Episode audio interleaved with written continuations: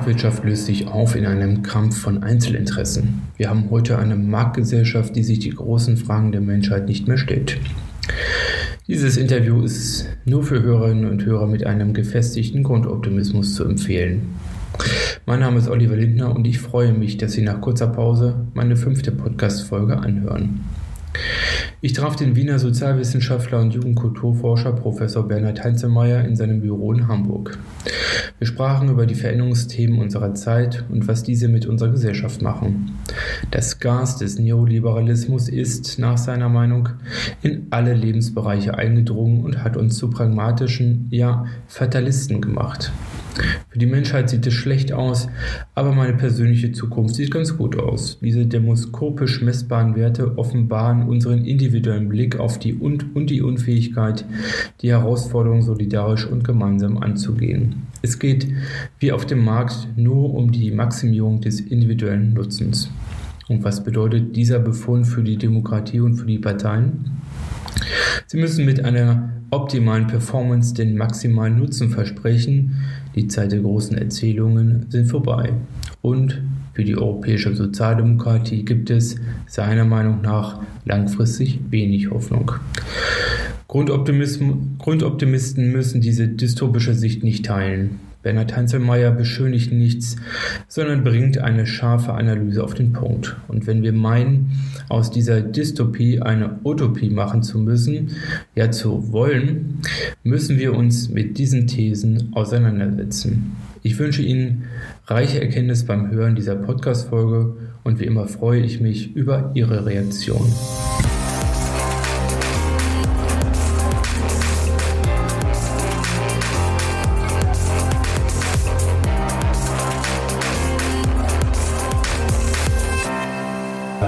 Einzelmann, schönen Dank, dass Sie Zeit gefunden haben für das kurze Gespräch heute hier in Hamburg. Sie sind ja Geschäftsführer des Instituts für Jugendkulturforschung.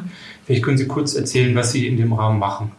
Ja, also ich bin Sozialwissenschaftler, äh, ja, 59 Jahre alt, kurz vor dem vor der Pension oder vor der Rente, ähm, äh, beschäftige mich noch immer mit mit Jugend Jugendsoziologie, Jugendkulturforschung, äh, mache aber auch ähm, ähm, Sozialforschung, Markt- und Meinungsforschung auf die Gesamtbevölkerung bezogen für äh, kommerzielle Anbieter und für für politische für politische Parteien Parteien und bin schwerpunktmäßig auf Milieuforschung spezialisiert, arbeite mit den, mit den Sinusmilieus. Kurzzusammenfassung. Okay, und wie man unschwer hören kann, ja, auch im Podcast, Sie kommen eigentlich aus Wien. Sie haben mir im Vorgespräch erzählt, Sie haben auch mal als, ähm, ich habe den, den Griff verloren, aber Sie sind bei der SPÖ auch groß geworden. Ja? Sie, Sie waren da für die Jugend zuständig vor fast vor, muss ich rechnen, zwei Jahrzehnten? Drei Jahrzehnten. nee, also ich bin, bin äh, Sozialdemokrat bis heute, hab, hab, war mal Vorsitzender des Verbands Sozialistische Studenten in, in, in Österreich, bin dann Jugendsekretär der Sozialdemokratischen Partei gewesen bis zu meinem 31. Lebensjahr und bin dann habe mich dann selbstständig gemacht und, und seitdem eben ähm, als Unternehmer in der Markt- und Meinungsforschung und in der Jugendkulturforschung tätig. Ja. Wir haben uns ja kennengelernt auf einer Veranstaltung in Berlin und ich fand Ihren Vortrag sehr spannend und gerade auch was Ihre Biografie anbelangt. Ähm, Sie kennen das politische Geschäft, ähm, was ich durchaus als einen Vorteil empfinde, weil man da auch ein Gespür, glaube ich, entwickelt für das, was man jetzt macht. Sie haben eine Ausführung gemacht, wie die Milieus sich gerade verändern und das ist ja auch so die, der rote Faden meines Podcasts, also Veränderungsprozesse und was diese Veränderungsprozesse mit der Gesellschaft machen. Sie haben einen längeren Vortrag gehalten zum Thema Angst und haben die These aufgestellt, dass die, ähm, oder dass die Milieus sich in einem ja, sehr ängstlichen Zustand befinden. Können Sie das nochmal kurz zusammenfassen und warum ist es so, wäre dann die Folgefrage. Also ich glaube, die der, der richtige Begriff wäre, dass, dass, es, dass es in der, in, in der Gesellschaft eine, eine, äh, eine Zukunftsunsicherheit gibt. Das kann man auch dann, dann doch schon Zukunftsangst nennen.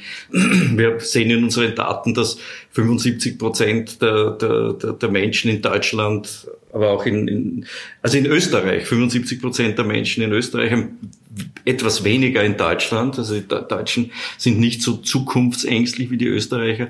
Aber das ist, sage ich mal, so ein hoher Prozentsatz der Menschen eigentlich mit, mit, mit einem Unbehagen in die Zukunft blickt und ähm, dass, äh, dass viele die Vergangenheit idealisieren. Das heißt, das würde man in Österreich sagen, früher war alles besser.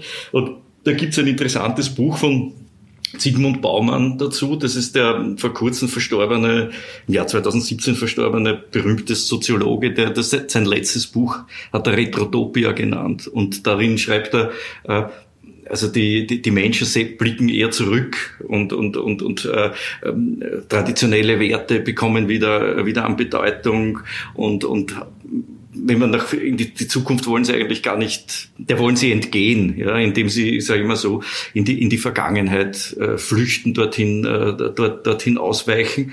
Und das äh, im, im ähm, in der in der Milieuforschung sprechen wir in diesem Zusammenhang von Regrounding. Das heißt, es geht wieder um diese Selbstversicherung im Hinblick auf die eigene Tradition und auf die alten verlässlichen Werte wie Sauberkeit, Sparsamkeit, Ordnung. Das spielt alles eine Rolle. Das heißt, das, das wird alles benutzt, um diese Angst, diese Zukunftsangst zu bannen und ab, abzuwehren. Ja, das ist eigentlich jetzt die, die Problematik. Das heißt, also mit, auf, auf, auf einen Satz gebracht, wenn man früher mit, äh, mit, mit, äh, mit äh, Interesse und mit Lust auf die Zukunft geblickt hat und sagt, aha, was wird da jetzt auf mich zukommen? Ist es jetzt eher so, dass man, dass man sagt, hoffentlich kommt sie nicht so fürchterlich über mich, ähm, äh, wie ich es in meinen schlimmsten Träumen äh, mir vorstellen muss, so, um es einmal so zu sagen. Ja. Mhm. Woher rührt diese Zukunftsangst?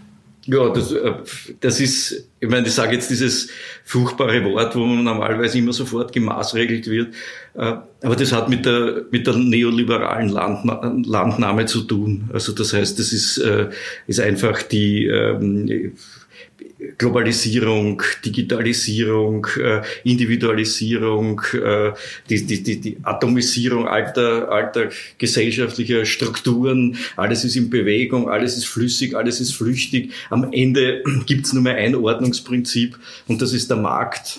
Und äh, das ist ja meiner Meinung nach für die wird, wird von den meisten Menschen nicht das Ordnungsprinzip, sondern das Unordnungsprinzip wahrgenommen. Das, das heißt, die Menschen sind einfach mit der, mit der vom Markt ausgehenden Spontanität der Verhältnisse komplett überfordert und haben, haben den Eindruck, also sehen Sie wir in unserer empirischen Forschung, dass sie die Selbststeuerungsfähigkeit verlieren, dass sie die Kontrolle über die eigene, eigene Biografie verlieren. Und, äh, und das führt dazu, dass sie, nachdem, nachdem sie das, was jetzt ist, auf die Zukunft projizieren und sagen, es wird noch viel schlimmer werden, als jetzt ist, was diese, diese, diese, diese ähm, Entstrukturierungs- und, und, und äh, Pluralisierungsprozesse äh, betrifft und Deinstitutionalis Deinstitutionalisierungsprozesse. Das wird also noch einmal auf die Zukunft projiziert, wird viel schlimmer werden. Deswegen diese Angst und deswegen dieser Versuch, sich auf die Vergangenheit zu beziehen und dort wieder die Rettung zu sehen. Ne? Also Retro ist quasi die Rettung die Erlösung von dem, was wir da jetzt haben. Mhm. Okay, ähm, wenn, man, wenn man sich aber mal zurückschaut, wir haben ja sozusagen diese neoliberale Politik ja nicht erst seit gestern, sondern ähm, bestimmt ähm, sukzessive zumindest seit 89, 90 in mhm. verstärkter Form. Ähm, also das, sagen wir mal, das Sozialstaatsmodell, was Deutschland ja ausgezeichnet hat, eben einen gezähmten Markt, einer, der eingefasst ist in einem ähm, gut gefasst, nur in Österreich äh, gilt das sicherlich noch mehr als in Deutschland, ja, in einem guten ähm, Sozialstaatsmodell. Ähm, das wird sicherlich in den letzten 20, 30 Jahren abgebaut. Also es wäre sozusagen Ihre Folgerung auch, dass sozusagen dieser Markt quasi enthemmt ist, nicht nur globalisiert, sondern eben auch national enthemmt worden ist? Ja, das kann man wirklich mit dem, mit, mit dem Polanis sagen, das entbettet. Ja? Mhm. Also das heißt, das ist, wenn man das vergleicht, das, das war früher ein, ein regulierter Fluss, ja, und jetzt ist, sind alle Regulative weg und der tritt über seine Ufer und überschwemmt quasi alles. Also das heißt, es wird dann alles Soziale wird ökonomisiert. Also die totale Ökonomisierung, das, das ist eigentlich, eigentlich das Problem, dass das eigentlich alles nur mehr in Warenkategorien gedacht und, und, und beurteilt wird. Ähm, und das macht die Situation so spontan und, und, und, und, und so, so flüchtig und so, so, so schwer planbar. Da kann man, man kann das Leben nicht mehr planen, genauso wenig wie man, wie man ökonomische Prozesse planen kann. Das ist jeden Tag steht man vor irgendwelchen Überraschungen. Ne? Und ich denke mal, also wenn man da jetzt anthropologisch argumentiert, ich habe den, den Eindruck, dass der Mensch nicht dafür ge gemacht ist, für so viel äh, Abenteuer und Überraschung und Spontanität. Ja. Das ist er nicht, das schafft er nicht. Der Mensch ist ja eher ein redundantes Wesen, der aus Erfahrung lernt und der dann bis zu einem gewissen Grad die Wiederholung liebt. Mhm. So. Und das haben wir nicht mehr. Und ich glaube, das ist, ist wohl einer, einer, einer der Hauptgründe dafür, warum, warum wir momentan gesellschaftlich in so einer, in, in, in so einer Schieflage sind und warum dann die Menschen äh, verunsichert sind und, und warum der Zusammenhalt nicht mehr funktioniert und warum viele durchdrehen, im wahrsten Sinne des Wortes, die dann psychisch krank werden und, und auch diese, dieses Einzelkämpfertum sich ausprägt. Jeder versucht irgendwie sich an der Wasseroberfläche zu halten und nicht unterzugehen. Und das führt dann schon zur Erodierung von, von, von, von, äh, von Strukturen und von, von, von Netzwerken, von Verbindlichkeiten, die dem Menschen Sicherheit geben. Aus Jugendkulturforscher ist es doch besonders interessant, finde ich, festzustellen, dass anscheinend die Spielregeln, nachdem dieser ständige sage ich jetzt mal, marktwirtschaftliche Kampf, muss man so zu formulieren, dass sie ja gar nicht in Frage gestellt werden, sondern dass sie quasi schon in der Jugend, äh, Stichwort jetzt soziale Medien beispielsweise, ja, schon verinnerlicht werden, ja, also indem man selbst ähm, über Facebook, Instagram, was auch immer, äh, zur eigenen Marke generiert wird, obwohl man ja eigentlich noch gar nicht am Markt teilnimmt. Aber tatsächlich, ist meine äh, Wahrnehmung jedenfalls, dass, dass, dass sozusagen diese Regeln, diese Marktregeln tatsächlich schon so verinnerlicht sind. Aber komischerweise, obwohl sie für viele Menschen ein Problem darstellen, wird das nicht in Frage gestellt. Woran nicht das? Weil es keine, weil es nichts mehr, weil man diese dieses, dieses System äh, nicht einmal mehr im, im, Gedanken überschreiten kann. Also es ist, es ist so absolut, so total, ja, dass es nicht einmal mehr möglich ist, darüber hinaus zu denken. Und, und jeder, der darüber hinaus denkt, wird auch sofort äh, diszipliniert und man, man, man sagt, er ist ein Träumer, so nicht. Also das ist ein, jemand, der, der, der, der lebt in, irgendwo in einem Wolkenkuckucksheim und, und ist, ist, ist der Realität entfremdet. Also das heißt, realistisch ist es an, den, an, an das System, wie es jetzt sich darstellt, zu glauben. Es gibt keine Alternativen mehr. Seit Ende der 90er Jahre gibt es keine Alternativen mehr. Nicht einmal eine schlechte. Ne? Also das gibt gar nichts mehr. Es gibt nur mehr das und da kann man nicht mehr drüber hinausdenken. Ähm, das ist die totale Immanenz. Also das heißt, das, das, der, der Kapitalismus ist unhinterfragbar und, und die, die Befreiung des Marktes ist die, ist die Erlösung. Und, und auch wenn die Probleme die dadurch entstehen, gravierend sind. Trotzdem, es gibt, gibt keine Alternative dazu. Ja? Also ich, ich denke mir immer, das ist auch, auch irgendwie so was Religiöses hat, das schon fast, äh, dass man der Markt ist der neue Gott, nicht? Also der, das ist, also das ist ja diese alte Geschichte von der unsichtbaren Hand, ich glaube, das ist, ist jetzt so im Kopf der Leute drinnen. Ne? Der macht das dann nicht. Da gibt's irgendetwas, einen, Proze einen Prozess, irgendeine eine, eine, eine Macht, irgendeine Energie, die das dann alles lenkt und leitet. Nicht? Und, das, und der liefert man sich aus. Weil der Gottglaube ist tot. Nicht? Das ist, kommt der Marktglaube. So das, wie das mal ganz grob sehen. Was kann ja auch eine Ohnmacht sein. Also wenn man zum Beispiel, wenn Menschen würde ich jetzt mal unterstellen, viele Menschen sagen, nach den heutigen Regeln schaffen wir die Klimakrise nicht, äh, schaffen wir auch nicht die Digitalisierung, also so, dass die gesamte Gesellschaft auch Mehrwert wirklich davon hat, oder die Frage der Demografie, ja, von Migration, also die globalen großen Veränderungsprozesse, die, in denen wir uns ja im Prinzip schon befinden, ähm, kann, kann man eigentlich nicht nach den Regeln des Marktes äh, machen. Und wenn man schaut 2009, äh, wie die Finanzkrise geregelt worden ist, da hat ja die Politik im Prinzip sich auch dem Markt untergeordnet und hat gesagt, naja, wir haben keine Alternative, ja, das Tina-Prinzip. Ähm, wir müssen sozusagen die Milliarden darüber schieben, weil äh, sonst das System ähm, möglicherweise zusammenbricht und dann auch der arme Bausparer davon äh, betroffen sein wird. Also das führt ja, glaube ich, schon dazu, dass die Bevölkerung eigentlich unzufrieden ist mit dem, wie die Politik ähm, mit diesen Regeln gerade umgeht. Mhm.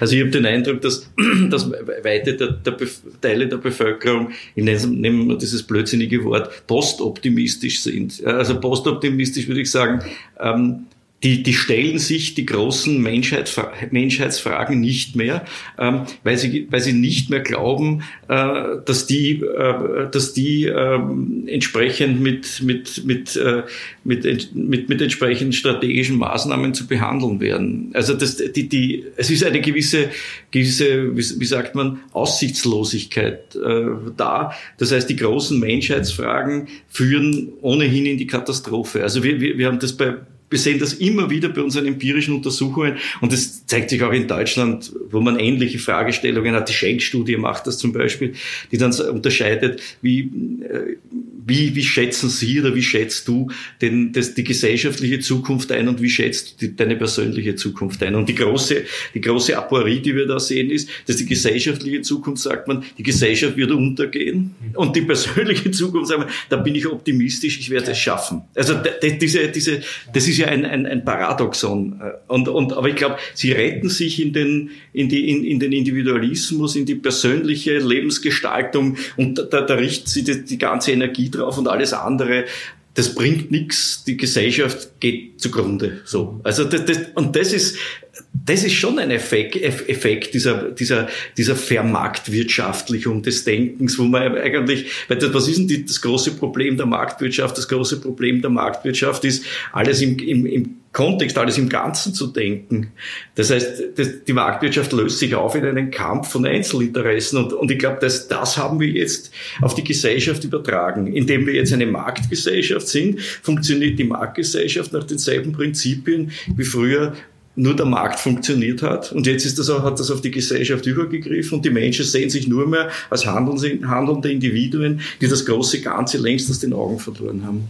Das sind ja schlechte Voraussetzungen für eine Gesellschaft, die jetzt große Zukunftsfragen eigentlich ja lösen muss, automatisch. Also ich meine, so die, die Herausforderungen, die wir immer skizziert haben, ähm, die kommen ja auf uns zu. Und die Frage ist, ob man sie sozusagen erträgt oder ob man sie gestaltet. Und das kann man als Gesellschaft ja eigentlich auch nur gemeinsam. Also und da sehen wir eben, dass in der Zivilgesellschaft äh, die Leute immer weniger, also gerade auch in Ostdeutschland, aber zunehmend auch in Westdeutschland, die Leute weniger in den Verbänden aktiv sind, in den Vereinen und erst recht in den Parteien. Ja, also dass da ähm, ja, dass, dass da die aktiven Mitglieder immer weniger werden. Ähm, wo ist dann sozusagen dieser Meinungsmarktplatz, wo gestritten wird über, ähm, über eine optimistische Zukunft oder über, überhaupt über eine Zukunft, über Verteilungsfragen? Also wo kann das eigentlich noch stattfinden, wenn, wenn sozusagen die alten Instrumente wie Zeitungen oder Parteien oder Versammlungen, äh, wenn das sozusagen gar nicht mehr so die, die Marktplätze sind, äh, wo wir uns austauschen? Wie, wie kann eine Gesellschaft sich da organisieren? Ja, eben. Also das ist, das ist die große Frage. Das ist, also ich, ich glaube, dass diese, diese, diese ganzen, also ich glaube, dass dieser Bezug zur Gemeinschaft nicht mehr besteht. Also ich denke mal, ähm, also versuche das mit einem Beispiel zu sagen, äh, die, die, die, traditionellen, das traditionelle Gemeinschaftsdenken, da hat, hat, hat der Erste, hat der Einzelne Zugeständnisse ans Gemeinschaftsganze gemacht. Ja? Er hat gesagt, okay, äh, ich verwirkliche meine Interessen nicht zu 100 Prozent, ich nehme mich da zurück und, äh, und, und belohnt werde ich dafür, dass ich der, Geme der Gemeinschaft dienlich bin. Mhm. Ja? Also, am Ende alle gewinnen. Und am Ende gewinnen alle. Ja? Jeder nimmt sich ein wenig zurück und dann das Ziel, wir haben ein gemeinsames Ziel. Heute sprechen wir von posttraditionellen Gemeinschaften, wo sich die Leute nur mehr für Gemeinschaften, weil sie eben im Kollektiv ihre individuellen Interessen besser durchsetzen können. Also das ist, ist die, diese, diese neue, auch wieder, das ist dieses neue Paradoxon. Ich vergemeinschafte mich, aber nicht um der Gemeinschaft willen, sondern da, deshalb, weil ich da besser zu meinem persönlichen Ziel komme. Ähm, und und, und, und ich denke mal, das ist auch die, die Politik, mit der wir es jetzt zu tun haben. Deswegen zerfällt doch alles in, in Teilgruppen, in, äh, die, die ihre Identität verteidigen, in, in Gruppen, die ihre ökonomischen, äh, ihre, ihre ökonomischen Privilegien verteidigen. Das heißt, es löst sich doch alles in, in, in, in Gruppen auf, die sich, die sich feindlich gegenüberstehen. Ich sage es absichtlich feindlich.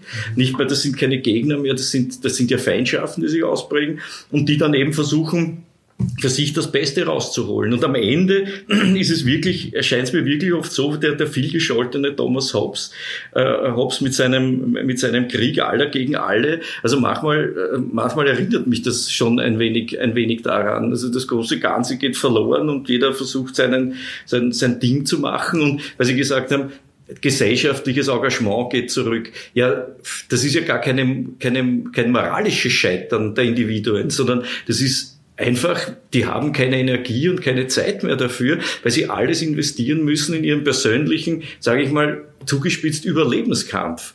Das geht nicht mehr, dass ich dann sage, jetzt gehe ich dreimal, dreimal in der Woche in den, den, den Ortsverein der SPD oder der CDU oder, oder, oder irgendwie. Das, das, das geht sich nicht mehr aus, nicht? Also das heißt, man hat, man hat man hat täglich zu kämpfen, weil es ist ja nicht so einfach. Ich muss, ich muss um mich kämpfen, ich muss schauen, dass ich meine Position halte. So, ich muss, meine Kinder müssen kämpfen, ja, damit sie den, äh, die Ideale, die sie sich selbst gestellt haben oder die ich auch für meine Kinder ge gesetzt habe, damit sie das erreichen. Man ist ja nicht mehr mit dem Durchschnittlichen zufrieden, sondern jeder setzt sich Ziele, die ja, die ja alle über dem Durchschnitt liegen. Man muss ja was Besonderes sein. Das muss alles eine, man muss eine besondere Schule haben, eine besondere Ausbildung, einen besonderen Beruf bekommen. Also das alles zehrt ja an den Menschen und das zehrt die Menschen aus und die haben dann für die Gemeinschaft nichts mehr da. Also da ist keine, keine Energie und keine Zeit mehr da. Also die sind entkräftet. Die fallen am Abend todmüde um und stehen am nächsten Tag wieder auf und kämpfen weiter. Ne?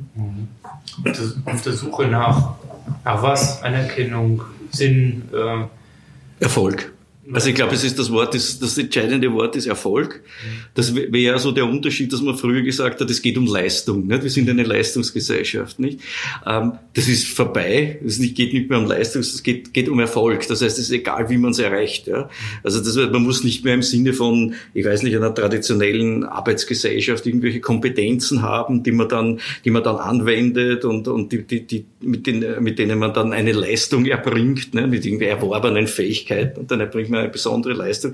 Also es geht, geht eher darum, dass man, dass man Erfolg hat, indem man gut kommuniziert, indem man sich gut präsentiert, ja, indem man Aufmerksamkeitspotenzial sammelt, äh, Aufmerksamkeitskapital äh, sammelt und das dann in ökonomisches Kapital verwandelt. Das ist eine völlig andere, die Erfolgskultur ist keine Leistungskultur.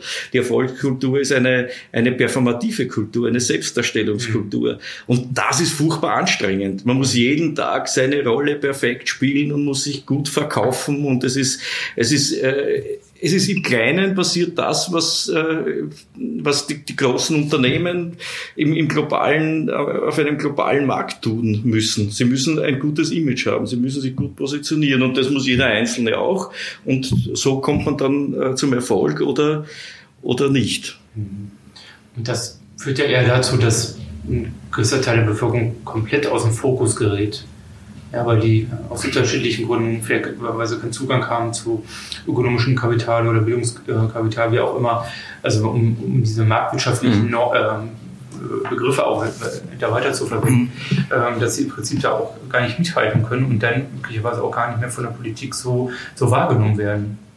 Die sind draußen. Also das ist das soziale und das untere Gesellschaftsdrittel ähm, ist, ist eigentlich aus dem Prozess mehr oder weniger draußen.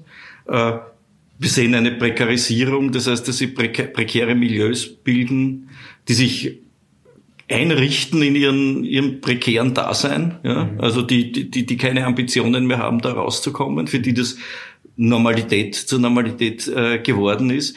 Ähm, und ähm, deren, deren Diskurse äh, sind nicht mehr anschlussfähig an die Diskurse der Mitte und der, der, der, der oberen Schicht und umgekehrt. Also ich denke mal, der, der, der da kommt schon zu fundamentalen äh, Entkoppelungsprozessen und da wird tatsächlich jemand zurückbleiben und zurückgelassen und es wird meiner Meinung nach darin gipfeln, dass man die, die, die dass man, dass man auf, auf die die Theorie der großen, der, äh, der, der großen neoliberalen Denker anwenden wird. Also ich denke mal, die werden, wie das bei Milton Friedman zu lesen ist oder auch bei, bei, bei Hayek zu lesen ist, die werden alimentiert werden, weil sie eben äh, für nichts Nütze sind. Mhm.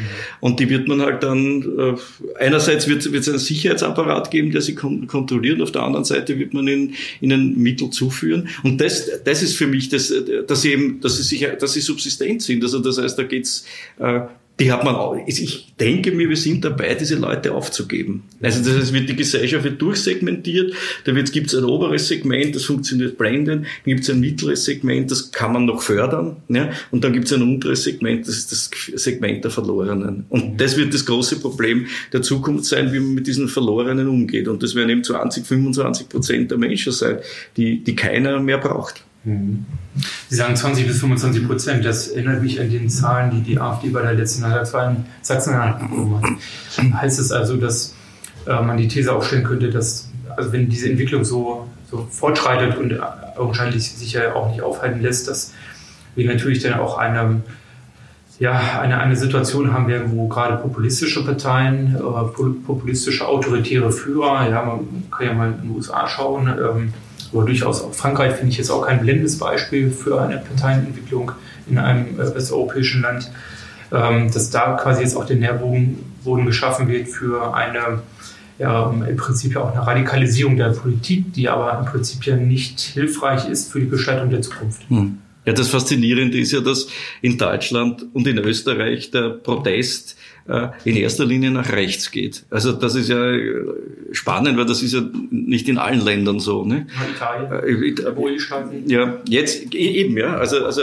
ich glaube, Richtig, ja. Es ist, es ist so, dass, dass auch Länder, wo der Protest früher nach links gegangen ist, wie zum Beispiel in Frankreich oder Italien, der geht jetzt auch nach rechts. Also, das heißt, Linke ist kaputt, nicht? Weil das große Projekt der, der, der, des Sozialismus, das ist völlig die Glaubwürdigkeit verloren. Sie haben vollkommen recht. Also das geht alles, geht, geht alles nach rechts. Und, und meine These ist ja, dass es in 15 bis 20 Jahren werden so Parteien wie die, wie die AfD oder in Österreich die FPÖ werden mehrheitsfähig sein. Also da, da, äh, und, und ich, äh, äh, und man muss unterscheiden zwischen der AfD und der FPÖ, weil die AfD tatsächlich bei den unteren Sozialschichten angesetzt hat. Die ist von unten, die ist vom, vom unteren Gesellschaftsdrittel gekommen. Man sieht es auch in den, in den neuen Bundesländern, wo sie ganz stark verankert ist, aber eben dort, wo, wo, wo die, die, die sozialen Unterschichten sind, wo die prekären Milieus sind. Und die AfD dringt jetzt von dort in die Mitte vor.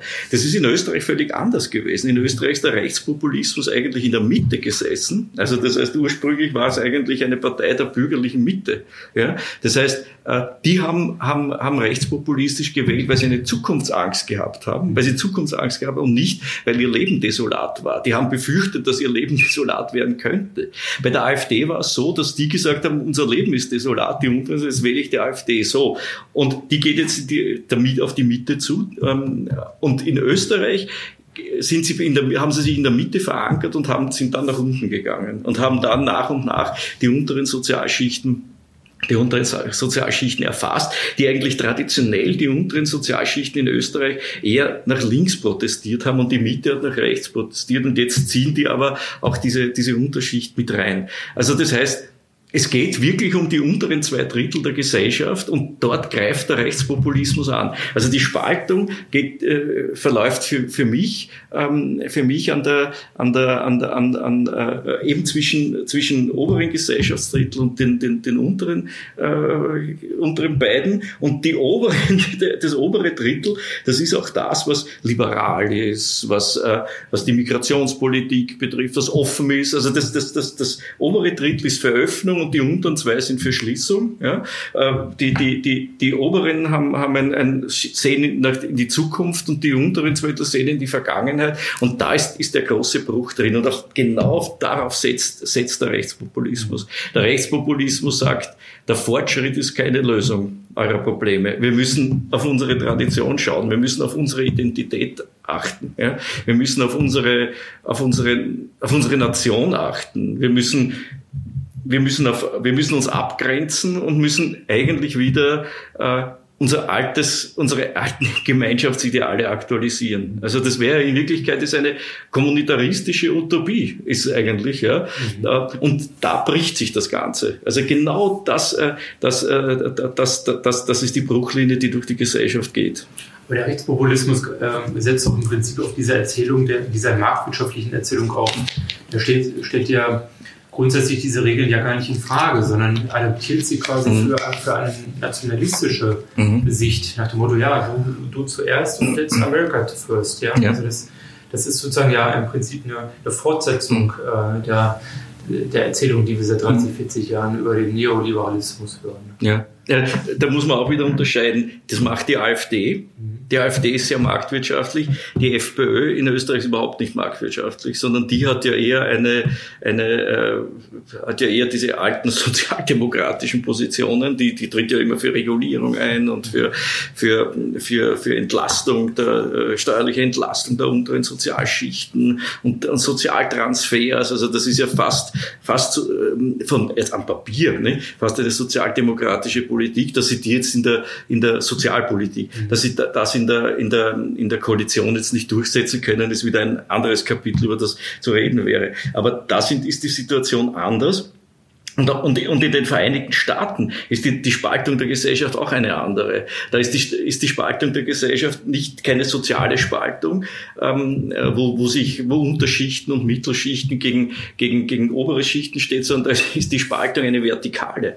Das heißt, da gibt's die Traditionsmilieus, die von durch von, von unten weg, von den untersten Schichten bis zur obersten Schicht, ja, republikanisch sind. Und dann gibt's die, die, die, die, äh, die, die modernen und postmodernen Milieus, ja, die demokratisch sind. Also da haben wir eine, eine, eine, eine, eine in der Senkrechte eine Spaltung, ja, während wir in Deutschland und in Österreich doch eine, eine, eine, eine, eine, Milieuspaltung haben, die sich viel stärker an, an sozialen Differenzen, an, an, an, an, das, an der sozialen Lage ausrichtet. So.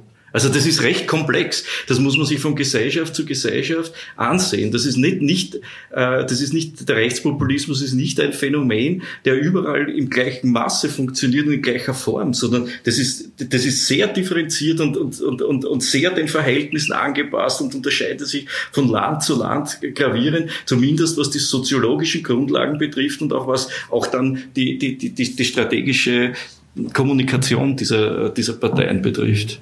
Bei allen Unterschieden, was würden Sie denn sagen, ist die, äh, oder sind, möglicherweise sind es ja wahrscheinlich mehrere Gründe, dass die Sozialdemokratie in Europa so dermaßen äh, unter Beschuss steht äh, und äh, so überall, fast überall, sagen wir mal, auch äh, eine Mehrheiten verliert. Ne? Also wenn man Niederlande schaut, Frankreich, äh, Italien, überall dort ist ja die Sozialdemokratie marginalisiert, ja, in, in Teilen Ostdeutschlands oder Süddeutschlands ja durchaus mhm. auch. Ja. Ähm, was sind die Gründe? Was, was ist da passiert in den letzten 20, 30 Jahren?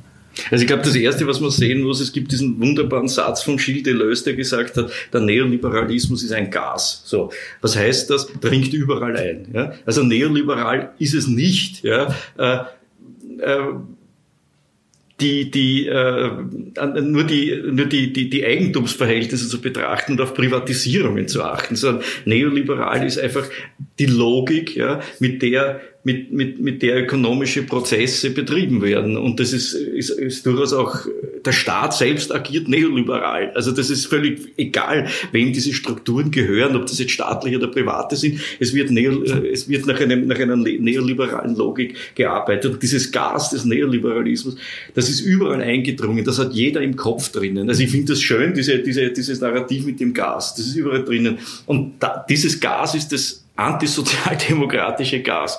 Weil jede Form des Staatshandels, des Kollektivismus, des, äh, der, der Regulierung, ja, ähm, äh, der, der, der, ähm, äh, der, der Solid, Solid, des solidarischen Handelns, ja, ist alles, ist, ist, ist von, von, von diesem Gas äh, alles äh, entzaubert und ruiniert. Ja.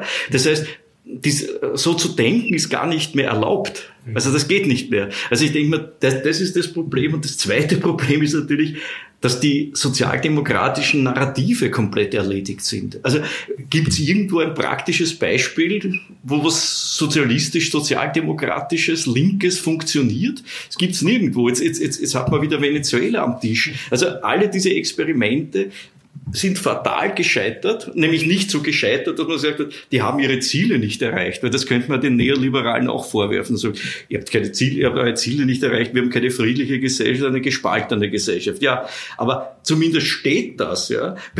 Was den Sozial was die sozialistischen Gesellschaften betrifft, die sind alle weg, die sind, sind, sind gescheitert, sind, sind zusammengebrochen. Ja? Das, und, und ich glaube, das ist das, diese zwei Dinge, diese Offensive des, des, des neoliberalen Denkens und auf der anderen Seite die gescheiterte Praxis von allen Dingen, die mit, mit, mit Kollektivismus, Sozialismus, sozialdemokratischen Idealen verstaatlichte Wirtschaft, Staatswirtschaft, verstaatlichte Industrien, ist ja alles ein Desaster gewesen, muss man ehrlich sagen. Ja? Ne? Und bis zum heutigen Tag, ja, überall jeden, jedes Monat wieder zwei neue Skandale aus diesem Bereich. Ja? Und ich glaube, das, das ist wirklich das Problem. Diese, die, diese, diese sozialdemokratischen Praxisentwürfe sind dermaßen, und das auch das Denken ist dermaßen erschüttert in den Grundfesten, ähm, und hat komplett die Glaubwürdigkeit verloren. Und deswegen ist es, ist es keine Antwort mehr auf die, auf, auf die neoliberale Offensive. Und ich glaube, das ist auch der Grund, warum, warum die Grünen zum Beispiel, um jetzt ein praktisches Beispiel zu nehmen, so, äh, so gut funktionieren, weil die sind unsozialdemokratisch. Die haben erstens nicht die Geschichte an der Backe und zweitens sind es auch progressiv neoliberal und deswegen funktioniert's. Also das heißt, du kannst bestenfalls heute, das wäre eigentlich der Schluss jetzt, progressiv neoliberal sein. Also mit dem kannst du noch den, den, den Rechtspopulismus entgegentreten. Aber mit einem sozialdemokratischen oder gar mit einem linken, link, sozialistischen, linkssozialistischen Ideal fun funktioniert im Augenblick meiner Auffassung nach gar nichts. Hm. Naja, weil vielleicht die Grundwerte auch tatsächlich verloren gegangen sind oder das, das meine, gut, man muss ja auch mal sagen, die letzten 20 Jahre haben ja Sozialdemokraten in Europa auch maßgeblich mitregiert. Mhm. Das heißt, man misst ja nicht nur die Sozialdemokratie an den letzten 150 Jahren, mhm. sondern insbesondere auch an den letzten Richtig. 20 Jahren, ja, ja. wo ja das Gas der, Neoli ja. der das, das, neoliberale Gas ja mhm. auch, ähm, auch beherrschend war. Also gerade dieses neoliberale Zeitalter war ja auch ein sozialdemokratisches Zeitalter, verrückterweise, muss man ja mal so sagen. Ne? Verrückterweise, ja. Und da sind sie auch gescheitert. Die Sozialdemokraten haben versucht, neoliberal zu werden und nicht einmal das hat geklappt, weil auch mit dem sind sie gescheitert, nicht? Also das heißt, äh, eigentlich ist, ist, ist die Geschichte der Sozialdemokratie, wenn man es in, in, on the long run betrachtet, wenn man es 150 Jahre betrachtet, ist eine Erfolgsgeschichte. Und wenn man die letzten 30 Jahre betrachtet, ist es eine Untergangsgeschichte. Und das ist das Problem, nachdem die Leute für die Geschichte nichts zahlen und für die, auf die Geschichte nichts geben, da, da kann man nichts eintauschen. Jetzt haben sie die, die, die, die die Gegenwart im Blick und die Gegenwart ist eine Katastrophe und deswegen geht der Untergang weiter. Also ich, ich, ich habe ehrlich gesagt keine Lösung für die Sozialdemokratie. Ich sehe da jetzt keine Lösung. Mhm. Äh, wüsste nicht, jetzt, dies muss man machen, jenes muss man machen. Ich habe immer das Gefühl, man kann die nur mehr beraten in die Richtung, dass der Untergang äh, nicht so schnell kommt. Also dass man das verzögert. Also das, das ist, glaube ich, das, das ist immer nur so ein retardierendes Moment reinzukriegen, aber, aber wahrscheinlich ist der Untergang ausgemacht. Hm. Die Sozialdemokratie war ja immer stark, äh, wenn sie vermitteln konnte, auf ein besseres, also wählt die SPD, wählt die SPÖ äh, und dann kriegt ihr ein besseres hm. Morgen. Die hm. Sozialdemokratie war immer ein Versprechen auf ein besseres Morgen. Genau. Und gerade jetzt ähm, ist es eine Situation, wo man ja genau eine solche Kraft für ein besseres Morgen mhm. bräuchte. Also mhm. mehr als denn je wahrscheinlich. Ne? Mhm. Eine Kraft, eine politische Kraft, die sagt, morgen äh, ist nicht Dystopie angesagt, sondern mit mhm. uns äh, können wir optimistisch die Zukunft gestalten, mhm. weil wir haben wir haben schon so vieles miteinander mhm. äh, gestaltet und das war auch in den letzten 150 Jahren nicht einfach. Industrialisierung und äh, die beiden Weltkriege in Europa und ähm, ich meine, immer kam was von außen hinzu und immer wurde die Gesellschaft gefordert und ihr ging es eigentlich immer besser. Also die mhm. Erzählung spricht ja eigentlich da, also geschichtliche Erzählung spricht ja eigentlich eher dafür. Ähm, warum schafft es dann die Sozialdemokratie in Europa nicht gerade jetzt, wo sie so dieses Zukunftsversprechen bräuchte, äh, diese sehr optimistische Grundhaltung nach vorne äh, zu mhm. liefern? Mhm. Ja, weil das, also das, das, ich habe das am Anfang versucht, versucht, äh, da meine Sicht zu, zu darzustellen und, und es ist, ich, ich kann das nur mit dem Zygmunt Baumann sagen, der, der in seinem Retrotopia-Buch ähm, sich eben über das Morgen den Kopf zerbricht und über die Zukunft und, und zu dem Schluss kommt, dass das Morgen und die Zukunft wird das Trümmerfeld gesehen. Und mhm. das, das Schöne daran ist, also wenn sich eine Partei schon auf die Zukunft, auf das Morgen bezieht, ja, dann ist sie ohnehin schon verloren, nicht? Weil wenn man sagt, ich sorge für eine bessere Zukunft, glaubt kein Mensch mehr und die reden dauernd über die Zukunft, man sollte doch mehr über die Vergangenheit reden, dass wir das, was wir verloren haben, wieder zurückholen. Das ist so ein ein wenig die Logik dieser, dieser Gesellschaft. Und gegen den Zeitgeist kann man da nicht. Also das, das sehe ich schwer. Und, und der Baumann äh, greift diesen, diesen Engel der Geschichte von Walter Benjamin auf. Das ist, finde ich, ein schönes Bild. Der Engel der Geschichte, der sieht auf die Vergangenheit bei Walter Benjamin. Die Vergangenheit ist ein Trümmerfeld. Der Zukunft hat er den Rücken zugewandt Wind des Fortschritts treibt ihn dann Richtung Zukunft und die ganze Hoffnung wird auf die Zukunft projiziert, die er nicht sieht. So, ja. Und der Baumann sagt, dieser Engel ist gewendet, er blickt jetzt, er, er, er blickt jetzt in die, in die, er blickt auf die Zukunft, der Wind kommt aus der anderen Richtung, treibt ihn in Richtung Vergangenheit und, und die Zukunft, er blickt auf ein, auf ein Trümmerfeld und das ist die Zukunft. Das heißt, das hat schon was, was, was der da sagt. Also das ist, ist diese Zukunftsangst. Und wenn ich den Leuten jetzt komme mit dem Slogan, den ich, das wäre zum Beispiel der idiotischste Slogan, den man verwenden kann, Zukunft statt Vergangenheit, ja, das ist eine, da treibt man die aus, ja, also Gottes Willen, Zukunft statt Vergangenheit, aber die Vergangenheit, da war doch alles viel besser. Das heißt, mit dieser Mentalität muss man sich irgendwie auseinandersetzen und muss man sehen, wie, wie komme ich mit der, mit, mit der zurecht? Wie, was kann ich, jetzt, jetzt sage ich auch dieses Wort, was kann ich für ein Narrativ entwickeln, dass, äh, das nicht rechtspopulistisch ist und nicht konservativ und nicht reaktionär. Was kann ich für ein Narrativ entwickeln, dass, dass man da aufsetzen kann? Ich glaube, das ist, ist, ist die große Herausforderung. Aber mit der Zukunftseuphorie wird man es nicht schaffen. Mhm. Also die hat, die ist nicht, dieser Diskurs ist im Augenblick nicht anschlussfähig. Mhm. Und eine utopische Diskussion hat die Gesellschaft Parteien ja ohnehin im Augenblick auch kein Interesse. Okay, Utopien sind hin äh, erstens einmal denkt man, denkt man dystopisch und zweitens wird, wird dieser Teil der Bevölkerung, die man so als adaptiv pragmatisch bezeichnet, also die, der wird immer größer. Also das, die Leute denken pragmatisch, die denken nicht in Narrativen und in großen Erzählungen und in Gesellschaftsentwürfen und in Utopien, sondern die denken eher im Kleinen ja? und in, in, in pragmatischen Lösungen. Also die, dieser ganze große Zusammenhang, der ist denen komplett aus, den, aus, aus, aus, aus dem Bild gerückt. Ja? So, also ich denke mal, man muss man muss ihnen, man muss ihnen alles muss man ihnen verkaufen, indem man ihnen vermittelt, das ist zu deinem persönlichen Vorteil und löst ein Problem. Und das du hast. Und das ist wieder total marktwirtschaftlich. das heißt, man kommt mit einer Ware, die bietet man an und die sagt, das löst jetzt ein Problem von dir. So. Das ist, das ist genau dieses, dieses, dieses zergliederte, zerkleinerte, zerhäckselte Warensammelsurium. Und mit dem rennt jetzt die Politik, muss die Politik durch die Landschaft rennen. Das große Ganze, das hat sie aufgelöst. Das ist weg. Das ist, ist, ist nicht mehr, nicht mehr im, im ähm, auf, darauf ist die Wahrnehmung der Menschen nicht mehr ausgerichtet. Mhm.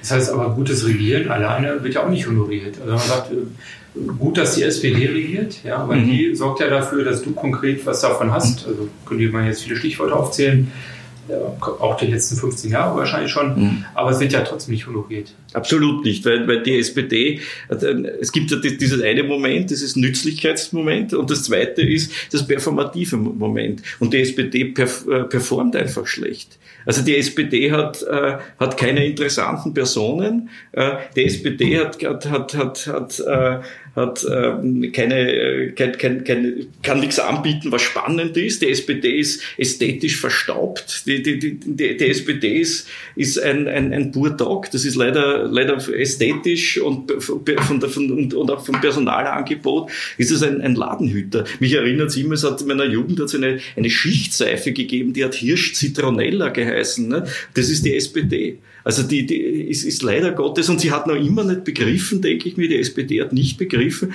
dass die Form heute vor dem Inhalt kommt. Und diese, das, das, das heißt, wir, wir leben schon in einer hochgradig ästhetisierten Kultur. Und man muss mal die, man muss die Ästhetik anpacken. Die muss man angehen. Das andere, die Themen, ist alles gut, ja. Muss man auch Konzepte haben, ist keine Frage. Aber Priorität ist die Ästhetik. Und die SPD ist eine ästhetische Katastrophe. Also das muss man sagen. Und die ist eben mit ihrer, mit ihrem Stil nicht anschlussfähig. Das, da muss man schon Stilfragen klären. Aber damit, darüber kann man mit einer Partei, die die so ein Selbstbewusstsein hat und die so ein Gesellschaftsbild hat und die so ähm, äh, die so eine lange Tradition hat, ja, äh, kann man mit der schwer diskutieren, wenn man dort reingeht und sagt, es ist viel wichtiger, welche Schuhe du anhast, als, als welche, was du den Leuten da jetzt inhaltlich verkündest. Ich glaube, dass du blöd bist. Ja. Aber, aber, aber genau mit dem müsste man sie in einer in einer erträglichen Dosis irgendwie versehen, dass sie über, über das mal nachdenken. Ich bin jetzt, also ich finde die Analyse total spannend. Ich bin jetzt am überlegen, weil irgendwo Sie haben ja in Ihrem Vortrag in Berlin auch gesagt, dass, ähm, dass Sie sagen, dass die, dass die Jugendlichen oder die jüngeren Politiker ähm, sozusagen sehr Anpassung, also sich sehr anpassen den Verhältnissen und da sozusagen auch ähm, durch Anpassung Karriere machen. Mhm. Ähm, jetzt, jetzt, frage ich mich, was ist jetzt sozusagen der, die richtige Strategie? Ich weiß, das ist ein mhm. spannender Punkt. Wenn man jetzt sich anpasst und die Dinge hinnimmt, wie sie sind, und dadurch sozusagen Erf möglicherweise einen Erfolg erzielt. Ja, das den werden wir wahrscheinlich dann, mhm. wenn man das sozusagen jetzt macht, hat man kurzfristig auch Erfolg. Aber man bedient ja dann dadurch auch den Zeitgeist und trägt nicht zur Veränderung dabei. Ja, das ist vielleicht, finde ich, gerade das Spannungsverhältnis, äh, in dem wir uns ja auch befinden. Also Sozialdemokraten hadern ja immer mhm. mit sich selber, ja, und äh, überlegen, äh, kann man Gesellschaft vielleicht auch besser machen? Und kann man das machen, indem man sich anpasst und dadurch kurzfristig Erfolg hat? Oder muss man sich vielleicht auch manchmal ähm, diese Anpassung entziehen? Mhm. Also ich, ich, mir fällt, mir fällt in dem Zusammenhang fällt, fällt mir der, der Helmut Schelsky ein mit diesem Buch, wo er die, wo er die, die, die, diese, diese Kriegsgeneration beschrieben hat, ne? Der, wo, wo er dann sagt, diese, diese, die, die, die Leute sind durch die Bank enttäuscht worden und, äh, und, und, äh, und, und sie haben, äh, sie, sie haben einfach genug von Gesellschaftsexperimenten und in den 50er Jahren will man einfach pragmatisch mhm. äh, leben. Ja? Also das heißt, was hat er geschrieben? Das sind Zubacken sind, sind diese Leute und realitätsbezogen und, und, und, äh, und, und äh, wie, also ist erstaunlich, äh, erstaunlich praktisch veranlagt und die wollen wollen von, von, von irgendwelchen Utopien nichts mehr wissen. Es ist gerade alles untergegangen, woran sie geglaubt haben. So. Mhm. Und, und das hat letztendlich, das, das hat letztendlich zu einer, äh, wieder geführt zu einer, zu einer, zu einem unglaublichen, zu einem unglaublichen Reformstau. Es hat sich niemand mehr für irgendeine Veränderung interessiert, sondern nur mehr für das, ja, ich passe mich an die Verhältnisse an, will eigentlich meine Ruhe haben, ich möchte nicht über, über Gesellschaftsveränderung reden. So, da kommt dann der große Bruch, da kommen dann die 60er, es kommt die 68er Bewegung und die sagt, hey, das geht nicht mehr.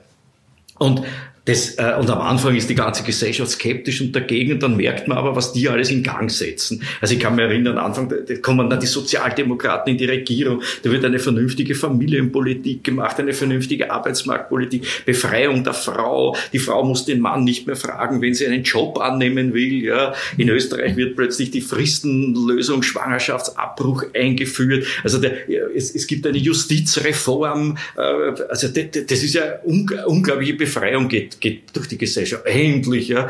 Diese, diese ganze alte äh, postfaschistische Käse wird weggeräumt. Und jetzt in so einer Situation ist natürlich der junge Rebell, den man noch in den 60er Jahren als, als, als, äh, als, als Bedrohung angegeben, plötzlich wird der zu einem Idealtypus. Also das ist aber wichtig, dass junge Menschen rebellieren. Und das sieht man auch in der, in der, in der Jugendsoziologie, ja, dass plötzlich dieser dieser, dieser unangepasste junge Mensch, ja, der da immer alles hinterfragt, der wird, wird zu seinem Ideal. Ne? Also ach, so muss man sein. Ja? So. Und de, das, dieses Ideal ist tot. Also jetzt haben wir wieder, jetzt, jetzt das, die Veränderung war da und dann sind plötzlich die Leute alle pragmatisch geworden und gesagt, ah, wir halten an dem jetzt fest, ja, da muss man jetzt nichts mehr verändern. Jetzt ist irgendwie der, der, der, diese, diese Gesellschaftsordnung ist die alleinige, es gibt keine Alternativen mehr. Und jetzt sagt man, das ist alles erhaltenswert, was wir jetzt haben. Und jetzt sind wir meiner Meinung nach wieder dort, wo wir in den 50er Jahren bei Schelsky waren, dass alle sich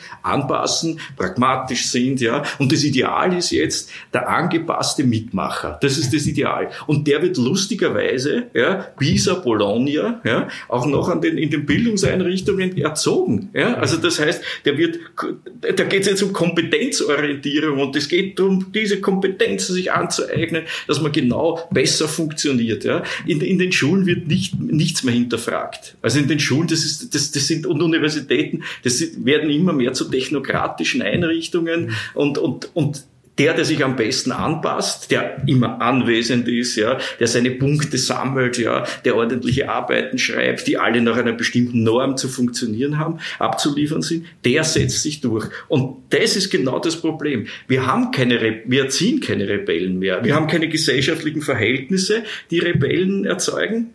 Wir haben keine Ideale, das heißt Idealtypus des Rebellen. Pff, den, der, der ist, ist momentan, äh, also die, der, dieser Idealtypus, der ist nicht gängig. Mhm. Ja? Und das Letzte ist, unsere Bildungsinstitutionen machen auch noch, erziehen auch noch adaptiv-pragmatische Menschen. Ja? Mhm. Und das ist genau das, das Dilemma, das wir jetzt haben, denke ich mal, dass wir eigentlich aus uns selbst, aus der Gesellschaft selbst keine Erneuerungsprozesse mehr generieren können. Sondern das ist eher, eher wir sind eher skeptisch, was Veränderung betrifft, glaube ich. Mhm. Und die, ja, das stimmt. Also Kinder, die sozusagen da nicht mitspielen im Bildungssystem, kriegen dann schnell mal eine Tablette, damit sie ruhig sind. So ist es, ja. Und, und äh, da mitlaufen. Mhm.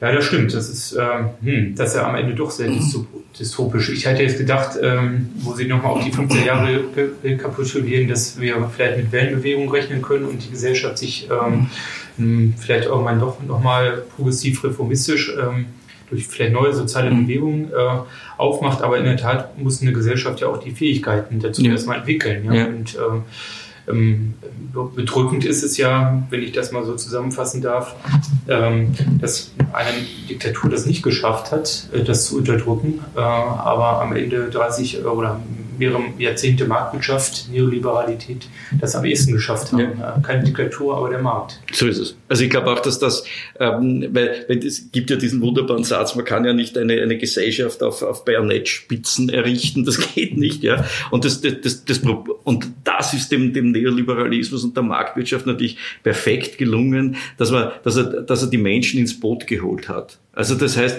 die, äh, die, das, das ist nicht, das ist ja keine, keine DDR, kein DDR-Regime, wo alles niedergehalten wird, sondern das ist ja eine, eine, eine, eine, eine Selbstverwirklichungsmaschine, ja, wo jeder irgendwo, jeder irgendwie seinen Teil bekommt und, und sich selbst wiederfinden kann und das kaufen kann, was er will. Und es wird jedes Bedürfnis wird, wird sofort durch ein Angebot äh, beantwortet und kann dort befriedigt werden. Das heißt, äh, also das heißt, die, die Menschen sind, äh, sind mit dem hochgradig identifiziert. Ja. Es geht, es, man hat den Eindruck, es geht hier um mich, ja, und ich kann hier, ich kann hier glücklich sein, ich kann mich individuell, ich kann individuell meine, meine Bedürfnisse einfach äh, eingelöst bekommen und, und, und, und, und verwirklichen. Und deswegen gibt's auch keinen Widerstand gegen das System. Nicht? Also wo kann der Widerstand jetzt herkommen? Bei den Leuten, die nichts haben. Nicht? Also das ist die unteren Sozialschichten. Deswegen, da ist der Neoliberalismus intelligent genug, dass er sagt, na, die alimentieren wir auch anständig, nicht? und die kriegen auch was, ja, und so. Nicht? Also denen führt man auch was zu. Es wird zwar gekürzt, aber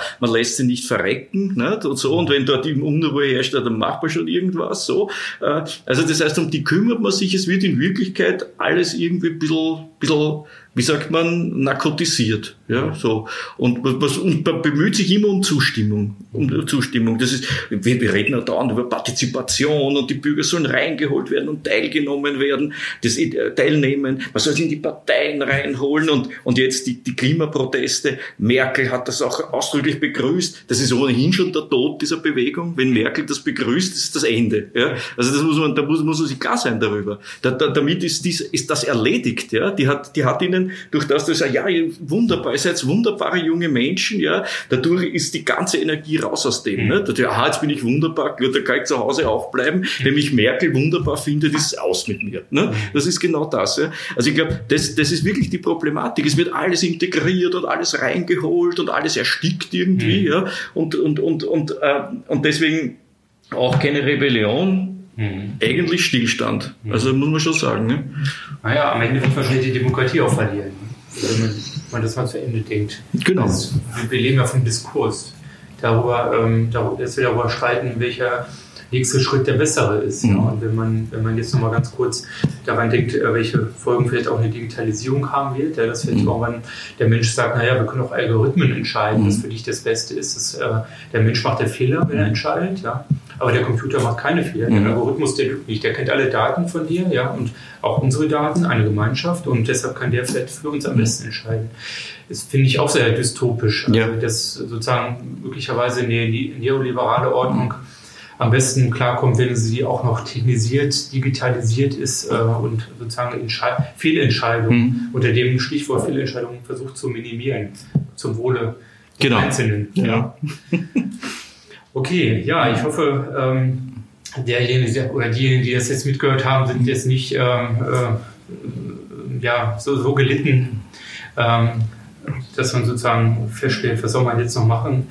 Ähm, spannendes Interview. Ähm, dystopisch, ja, auf jeden Fall. Vielleicht ist es auch gerade dieser Zeitgeist, aber ich glaube, es ist wichtig, dass man sich über diese Themen unterhält und dass man einfach mal anhält und ähm, auch überlegt, in, welchen, in welche Richtung wir uns gerade ja. bewegen. Das wird auch die einzige Chance, äh, um Leute zu gewinnen, die sagen, ja, stopp, also das ist eigentlich keine Richtung, in die ich mitgehen will und das sollte man jetzt am Ende vielleicht mal, mhm. mal ändern. Mhm. Bessere Performance wäre, der Sozialdemokratie wäre vielleicht der erste Schritt, ja, wer weiß. Schönen Dank für das Interview, Herr